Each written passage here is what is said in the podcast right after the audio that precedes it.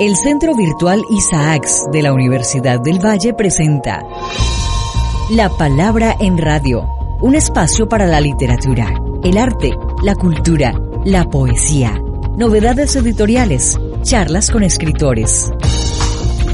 La Palabra en Radio, domingos 10 de la mañana por Univalle Estéreo. Dirige y presenta Darío Enao Restrepo. La Palabra en Radio.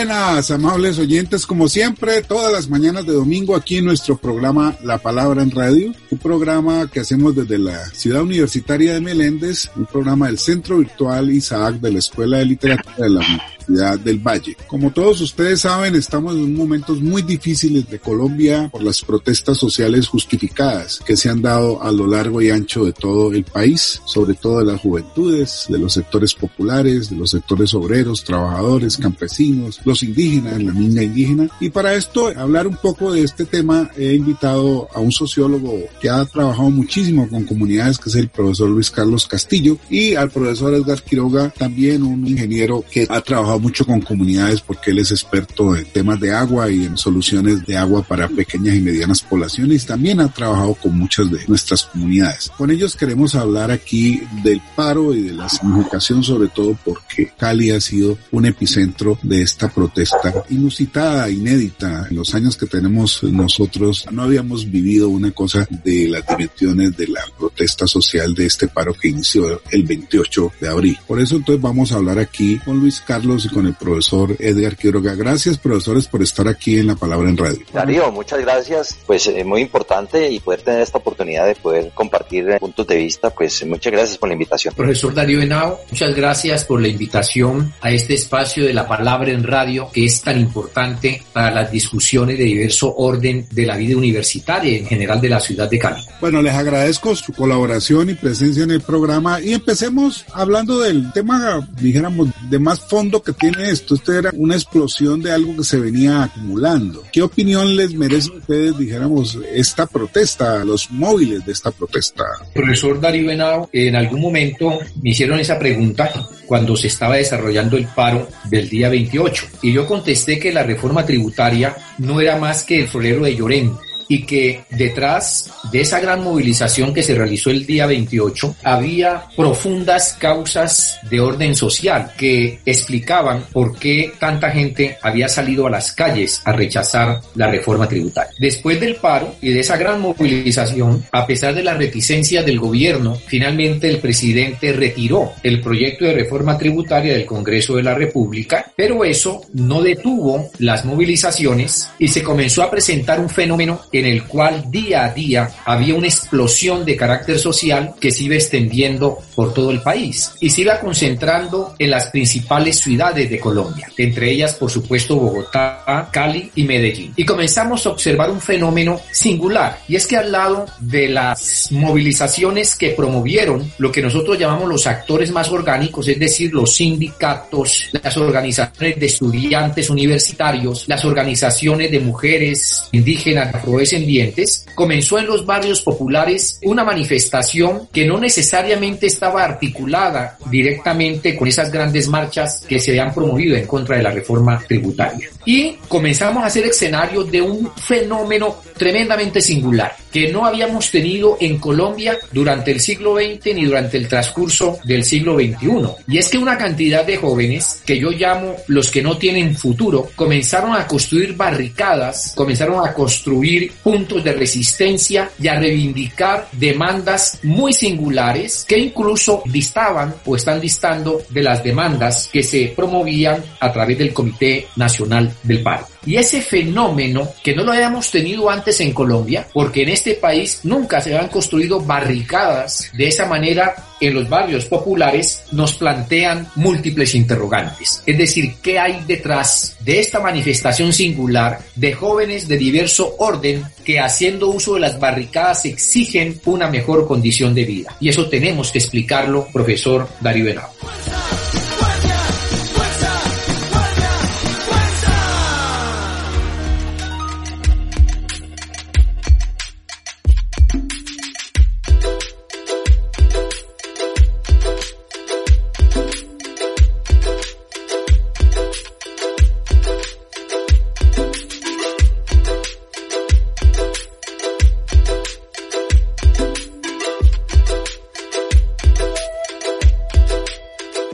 Palabra en radio. Profesor Edgar, usted que también ha estado tan vinculado con las comunidades en el trabajo que usted hace como ingeniero sanitario, yo quisiera preguntarle sobre la percepción que usted tiene del movimiento indígena, de la minga indígena y del papel que ha jugado en estos días que a mi manera de ver es muy importante porque son ordenados, porque tienen una guardia que respeta, que no ha hecho actos de vandalismo ni de violencia, todo lo contrario. ¿Qué percepción tiene usted de este proceso, profe Quiroga. Darío, muchas gracias. Sí, yo he estado vinculado a las comunidades rurales, muchas comunidades rurales, ayudando a buscar soluciones a los problemas de agua potable, saneamiento, y he tenido la fortuna en particular de estar en muchas comunidades indígenas y lo que usted señala es muy cierto, son comunidades muy organizadas, muy disciplinadas, con códigos de conducta muy precisos que quienes los violen reciben un castigo severo. Por eso, esas argumentaciones que se han manejado de vandalismo, de ataques por parte de la minga indígena, eso es absolutamente falso porque no es su comportamiento, no es su código de conducta y por lo tanto es una falsedad que distorsiona una participación que ha hecho el movimiento indígena tratando y reivindicando cosas que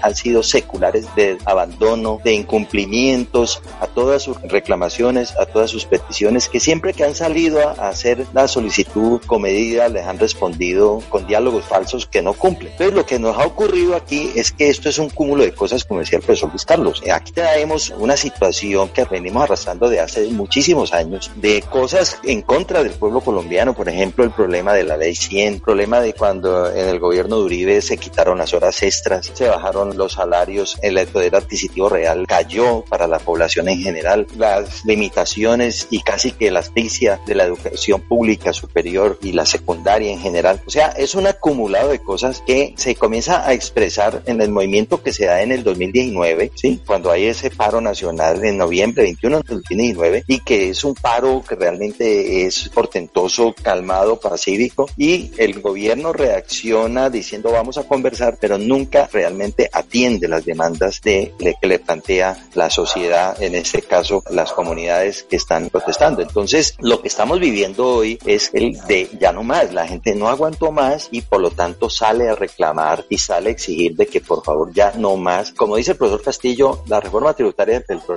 florero pero yo no sé, yo he conversado con muchas personas, incluso llegan a decir algunas personas que pareciera como algo maquiavélico poner una propuesta de reforma tributaria de esa categoría en una situación de un país en pandemia, único país del mundo que enfrenta la pandemia colocando una cosa como esta de la reforma tributaria que parece más es un acto provocador y que no realmente está en sintonía con lo que está viendo el país. Entonces, la comunidad indígena, las mingas, han venido participando de manera solidaria, comprometida, apoyando el movimiento y todo eso que se ha venido dando es una falsedad. Lo que ocurrió aquí en La María, aquí en la ciudad de Cali, el mismo representante a la Cámara Hoyos del Partido de la U hace un video y hace unas declaraciones donde desmiente que fue la minga indígena la que atacó, la que disparó, no, él lo vivió y él es representante del Partido de la U. Entonces ahí hay una prueba fehaciente de que se ha venido manipulando, se ha venido tratando de desprestigiar un movimiento que está reclamando lo justo, está reclamando que por favor estas condiciones en las cuales está viviendo se paren y se le dé un respiro a la población colombiana. Eso de cuento de que es que los bonos del Estado son basura porque la calificación internacional bajo es darle solo una respuesta al capital internacional, pero no es responder a las necesidades del pueblo colombiano. Entonces, esa es más o menos como la visión que yo he ido construyendo a partir de las reflexiones de muchas personas con las cuales he venido interactuando en diferentes campos y más o menos lo planteé por ahí. Gracias, Darío.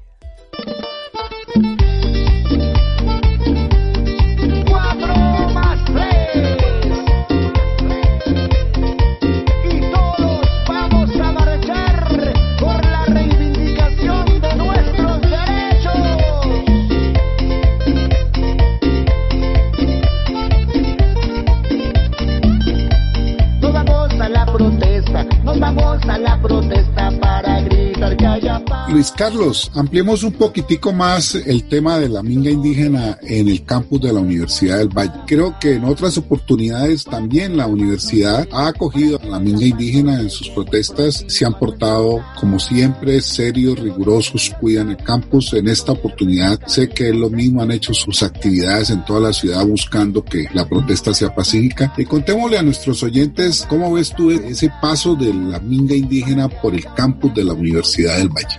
Realidad es que la Universidad del Valle, como la institución pública más importante del suroccidente de Colombia, durante muchos años ha establecido una relación con la minga indígena y sobre todo con los indígenas en general. Por ejemplo, la Universidad del Valle ha sido la institución de educación superior pionera en establecer medidas de discriminación positiva para que las poblaciones indígenas ingresen a estudiar todas las carreras que ofrece nuestra universidad. Y eso ha permitido, sin duda, que contingentes muy importantes de estudiantes indígenas ingresen a la universidad y logren convertirse en profesionales en las diversas áreas del saber y regresan con esos conocimientos a resolver grandes problemas de la comunidad indígena. Eso ha permitido que desde muchos años atrás, lo que llamamos la minga indígena, que hunde sus raíces incluso en la gran tradición del concepto de la minga. La minga es una institución de carácter comunitario que existe en las comunidades indígenas andinas desde los tiempos precolombinos y que significa sobre todo cómo se hace un trabajo de carácter comunitario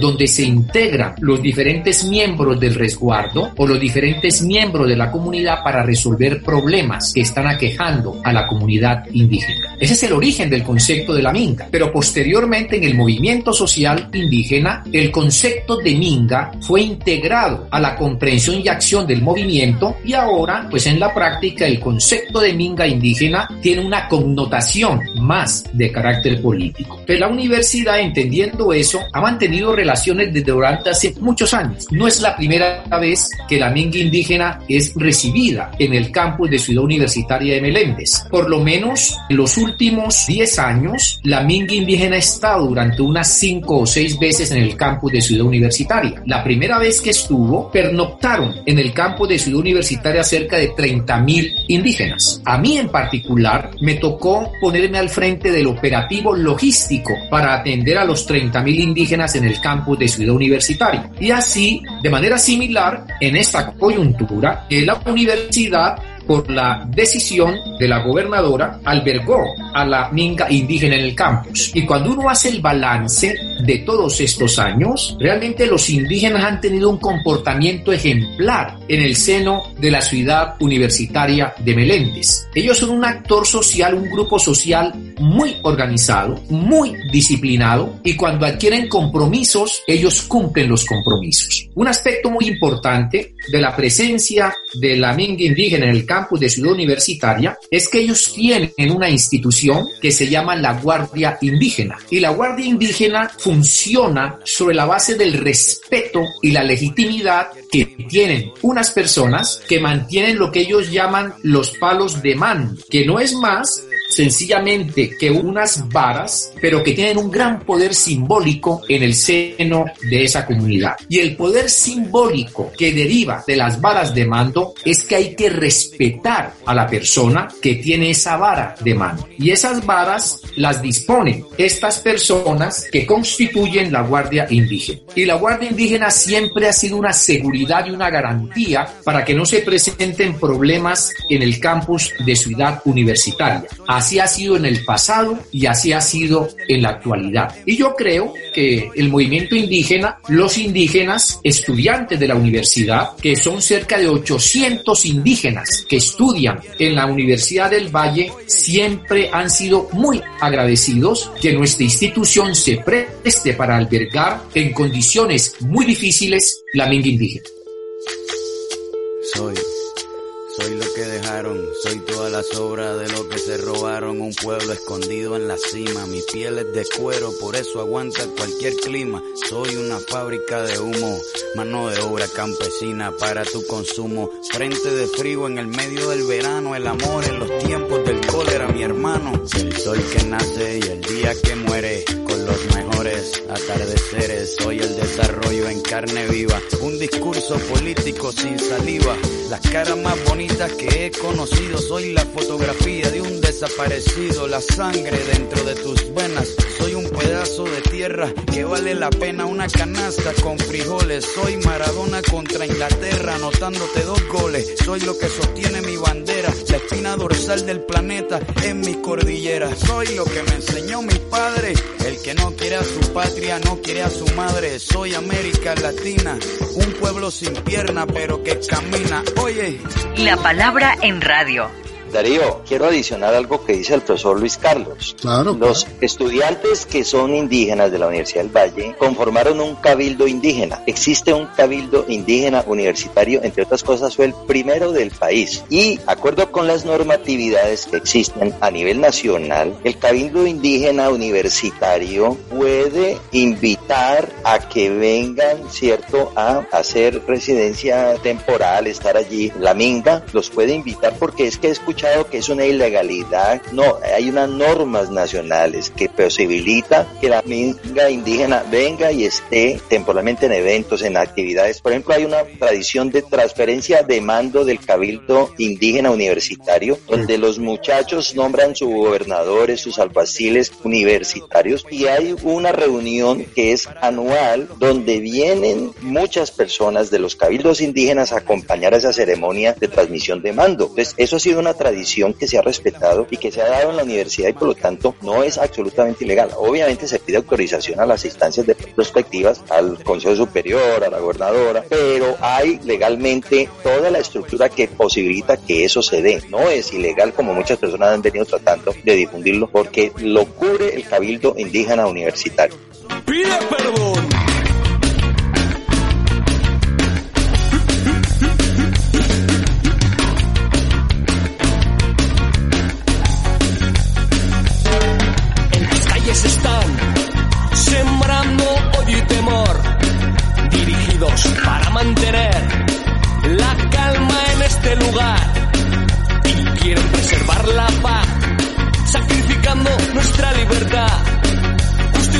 total control hay un tema que es polémico porque tiene muchas aristas, hace parte de la tradición de presión que han tenido los indígenas, que son los bloqueos. ¿Por qué no le contamos a nuestros oyentes, Luis Carlos y Edgar, digamos, la mecánica de los bloqueos, cómo funcionan, cuál es su objetivo, para que la gente tenga claridad de qué consiste este mecanismo que también se ha utilizado en, en las luchas anteriores y, bueno, que pueden ser en, en determinados momentos problemáticos, como cuando un movimiento se extiende mucho y viene el problema que está viviendo en este momento Cali, en particular como otras ciudades, que es el del desabastecimiento y por eso los corredores humanitarios. Expliquémosle a nuestros oyentes un poco sobre esto, Luis Carlos y, y Edgar. Bueno, Darío, aquí si usted me va a permitir, eh, hacer un análisis como un estudioso de la acción colectiva étnica y de los movimientos sociales, que es el campo de estudio en el cual he venido investigando durante los últimos 25 años. Cuando uno interpreta lo de los bloqueos, uno debe comprender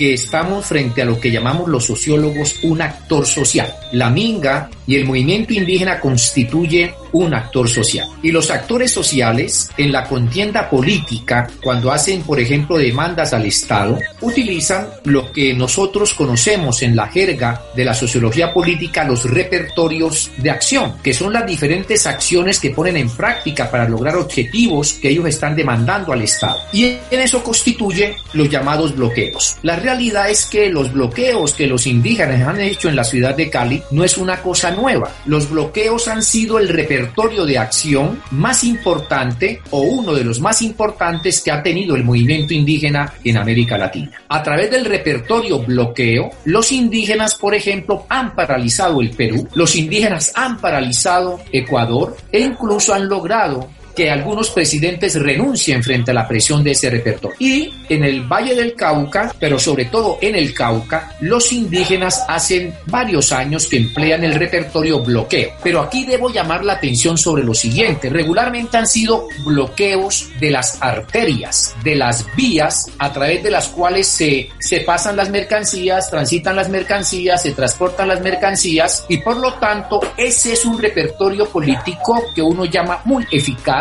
en la contienda. Porque claro, si hay un bloqueo de una vía y una arteria que es decisiva para la economía del país, el gobierno regularmente negocia con los indígenas y tiene que responder a sus demandas. El gran problema de este tipo de repertorio, y que yo llamo así, es que es un repertorio boomerang. Es decir, que ese repertorio, al hacer uso del bloqueo, entonces es muy difícil pues que transiten los alimentos, transite la gasolina y en la medida en que el bloqueo se va extendiendo mucho muchos días, por supuesto que afecta a la población y entonces la población al sentirse afectada porque no hay gasolina y eso por supuesto no le gusta a la gente. Entonces la gente reacciona en contra del bloqueo porque el bloqueo termina en algún momento afectando su nivel de bienestar. Y eso es completamente comprensible. Lo que no resulta comprensible y lo que debemos rechazar es lo que se ha venido presentando en la ciudad de Cali en algunos sectores medios y medio altos de la ciudad de Cali, sobre todo del sur de la ciudad de Cali, y es que sujetos vestidos de blanco y portando armas y con carros de alta gama se han enfrentado a la minga y han disparado, que fue lo que aconteció el pasado Nosotros, por supuesto, como actores que deseamos la paz y que estamos en contra de la violencia, nos oponemos a que se haga uso de las armas para atacar una expresión de este orden, como son los bloqueos, así, por supuesto, los bloqueos generen inconformidades en el seno de la población. Pero lo más preocupante para mí en particular es que al parecer esa posición de algunos sujetos que empleando armas de largo alcance han atentado contra la vida también de estas poblaciones indígenas, al parecer puede recoger el sentimiento de sectores un poquito más amplio de los sectores medios de la población. Y entonces esto lo podemos explicar porque a lo mejor en ese tipo de acciones eh, hace presencia, digámoslo así, cierto sentimiento de tratar de resolver los conflictos y las dificultades mediante el uso de las armas y también, lo voy a decir coloquialmente, porque también se expresa cierto espíritu de carácter paramilitar, aquella idea que dice que si el Estado no me defiende, entonces yo mismo me defiendo haciendo uso de las armas y eliminando físicamente al oponente. Eso es lo preocupante, profesor Darío Henao.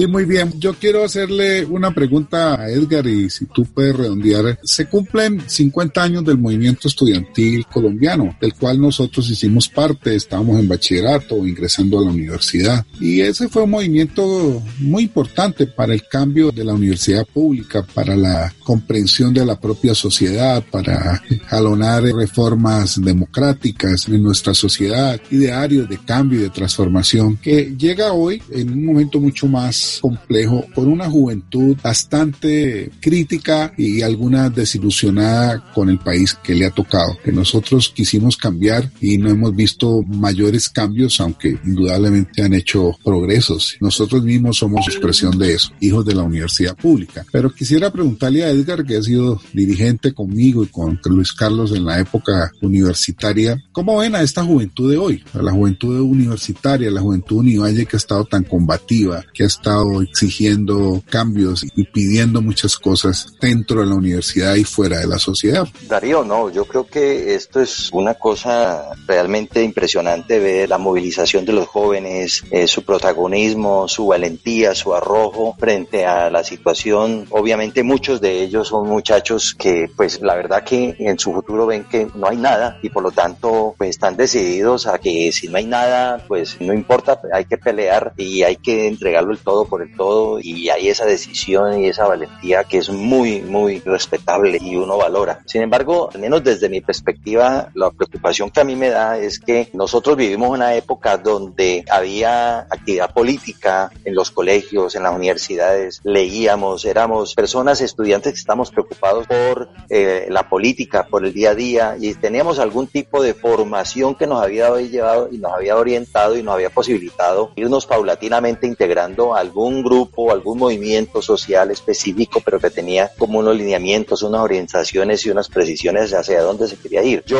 lo que he visto en las últimas épocas es que de alguna manera no se mantuvo esa formación política de los jóvenes que venían de los colegios, de las universidades, no es tan contundente, no es tan sólida. Y entonces hay una reacción, pero ahí hay un sustrato que me parece que debe y que ahorita se está enriqueciendo, pero que me parece que es vital para poder ver y canalizar eso hacia dónde se va, porque que ahí uno lo que está viendo, por ejemplo, es explosión de pliegos de peticiones, de barrio, de comuna, de localidad, de distrito, y es válidos, reclamaciones justas, pero algunas obviamente con dimensiones del orden nacional que una petición local no puede resolverse. Entonces, ahí hay algo que se necesita ver hacia adelante cómo este proceso va a posibilitar formación política de estos jóvenes, de la masa que viene, pero que es crucial porque lo contrario, hay mucha confusión y muchas veces lo que yo veía, por ejemplo, un escrito un profesor de la sobre qué es el vándalo, y entonces el vándalo proviene de unas condiciones en las cuales pues obviamente no ha habido formación, no ha habido posibilidades de nada, y cuando sale, obviamente no hay el respeto por el bien público, porque pues qué respeto hay por el bien público si nunca ha tenido acceso a nada, entonces el profesor al final del escrito, que me parece que es muy interesante, dice, esto me conmovió, en una de la primera línea está llorando un muchacho y alguien le dice, ¿por qué lloras? Y él dice, es que es la primera vez que estoy comiendo tan rico aquí en la primera línea. Eso refleja toda una situación realmente compleja, pero es un movimiento realmente de masas importante que uno, como tú lo dices y como lo dice el profesor Luis Carlos, pues no lo visualizamos en el siglo XX y en este el XXI porque es ya masivo, es contundente y es la juventud movilizándose porque las condiciones en las cuales está es brutal. En los barrios populares no hay futuro, no hay perspectivas y por lo tanto es buscar nuevas opciones y uno no puede salirle a esas nuevas opciones acribillándolos. Por el contrario, es ofrecerles posibilidades y perspectivas de que esa fuerza tan arrolladora se canalice y ayude a construir país. Mi pueblo grita. Basta de muerte, basta, basta, basta de morir, morir, morir. Que se vayan ellos, que se vayan ellos, los que no dejaron nacer y vivir. Que se vayan ellos, que se vayan. La palabra en radio. A mí me parece muy importante el comentario que ha hecho el profesor Edgar Quiroga Y en ese comentario es relevante diferenciar que hay diferentes sectores de jóvenes en el caso de este movimiento inédito que estamos teniendo. Por supuesto que hay el sector de jóvenes universitarios, que en el caso de la ciudad de Cali y de la Universidad del Valle han sido los líderes de los grandes movimientos estudiantiles que han surgido desde la década de los años 1970. Debemos recordar que el gran movimiento estudiantil de 1971 nació en la Universidad del Valle. Pero en este movimiento lo que estamos encontrando es que hay un otro sector de jóvenes que yo he llamado aquellos jóvenes que no tienen futuro. Es un sector de jóvenes de los sectores populares que el proceso de empobrecimiento, de miseria que ha enfrentado la sociedad colombiana de manera acelerada durante el año y medio de la pandemia se ha ensañado fundamentalmente con esos jóvenes. La realidad es que la ciudad de Cali comparativamente es aquella ciudad en la cual proporcionalmente la pobreza se ha acentuado mucho más durante el periodo de la pandemia y también es la ciudad en la cual proporcionalmente el desempleo ha atacado mucho más. Y resulta que las altas tasas de desempleo en la ciudad de Cali se han concentrado fundamentalmente en el sector de los jóvenes y allí entre las mujeres. Por lo tanto, eh, se ha constituido un sector de la juventud que yo digo no tiene futuro porque ha sido excluido de los principales beneficios de la calidad de la vida. Y por lo tanto, lo que ha acontecido es que esos jóvenes han explotado frente a esa circunstancia de exclusión estructural a los cuales los ha sometido la sociedad. Y lo que dice el profesor Quiroga es exactamente dramático. Yo escuché el mismo comentario. Aquellos jóvenes que están en la primera línea dicen, bueno, por lo menos en la primera línea puedo comer, porque en los barrios donde yo vivo con mi familia escasea mucho la comida. Pero el gran problema es que el gobierno colombiano no ha podido leer de una manera certera lo que está aconteciendo con este estallido de carácter social y el gobierno piensa equivocadamente que quienes están detrás de esas barricadas y esos jóvenes es sencillamente la delincuencia y que por lo tanto son los delincuentes los que están bloqueando, que están haciendo las diferentes barricadas. Es cierto, sin duda, como la opinión pública lo sabe, que por las mismas condiciones de exclusión, pues algunos de esos jóvenes tienen que integrar pandillas, tienen que hacer delincuencia y por lo tanto también, por supuesto, detrás de esos jóvenes hay jóvenes delincuentes de los sectores populares, pero eso no es realmente lo fundamental. Lo fundamental es que el grueso de esos jóvenes son jóvenes excluidos y si el gobierno no responde a esas necesidades y esas demandas sentidas de esa población de jóvenes, ustedes tengan la seguridad que tendremos de manera paulatina estos estallidos sociales. Porque además, y tengo que decir esto, estos jóvenes y este movimiento aprendió en el fragor del movimiento y en el fragor de la lucha cómo se bloquean las ciudades y cómo se bloquea un país. A esta hora exactamente hay un niño en la calle hay un niño en la calle.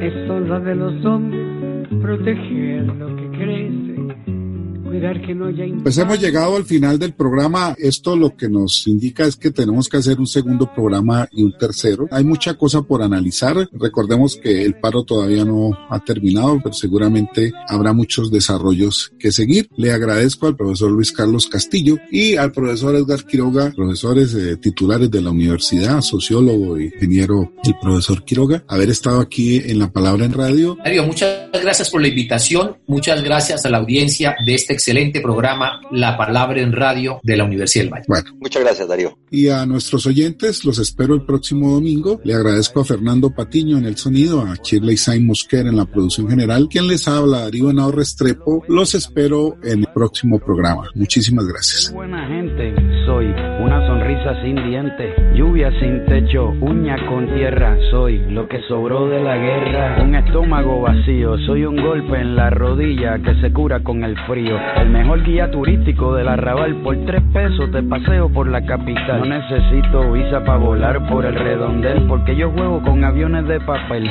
Arroz con piedra, fango con vino y lo que me falta me lo imagino.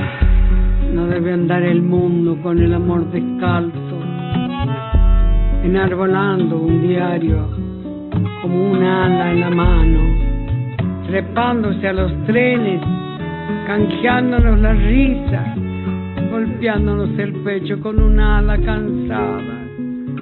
No debe andar la vida recién nacida precia.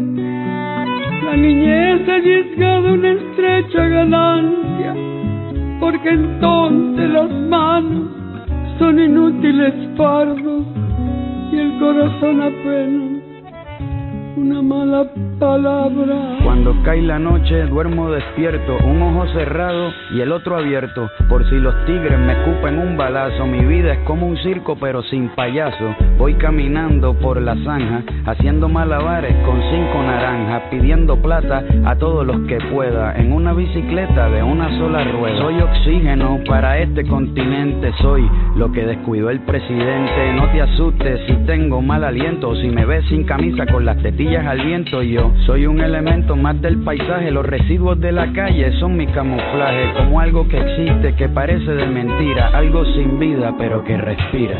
Pobre del que olvidado que hay un niño en la calle que hay millones de niños que viven en la calle y multitud de niños que crecen en la calle los veo apretando su corazón pequeño, mirándonos a todos con fábula en los ojos. Un relámpago tronco les cruza la mirada, porque nadie protege esa vida que crece y el amor se ha perdido.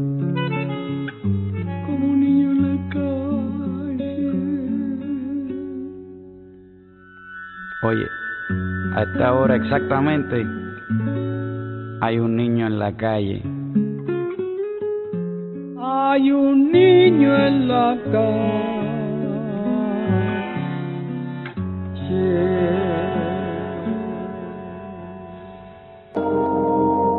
El Centro Virtual Isaacs de la Universidad del Valle presenta La Palabra en Radio, un espacio para la literatura, el arte, la cultura, la poesía, novedades editoriales, charlas con escritores.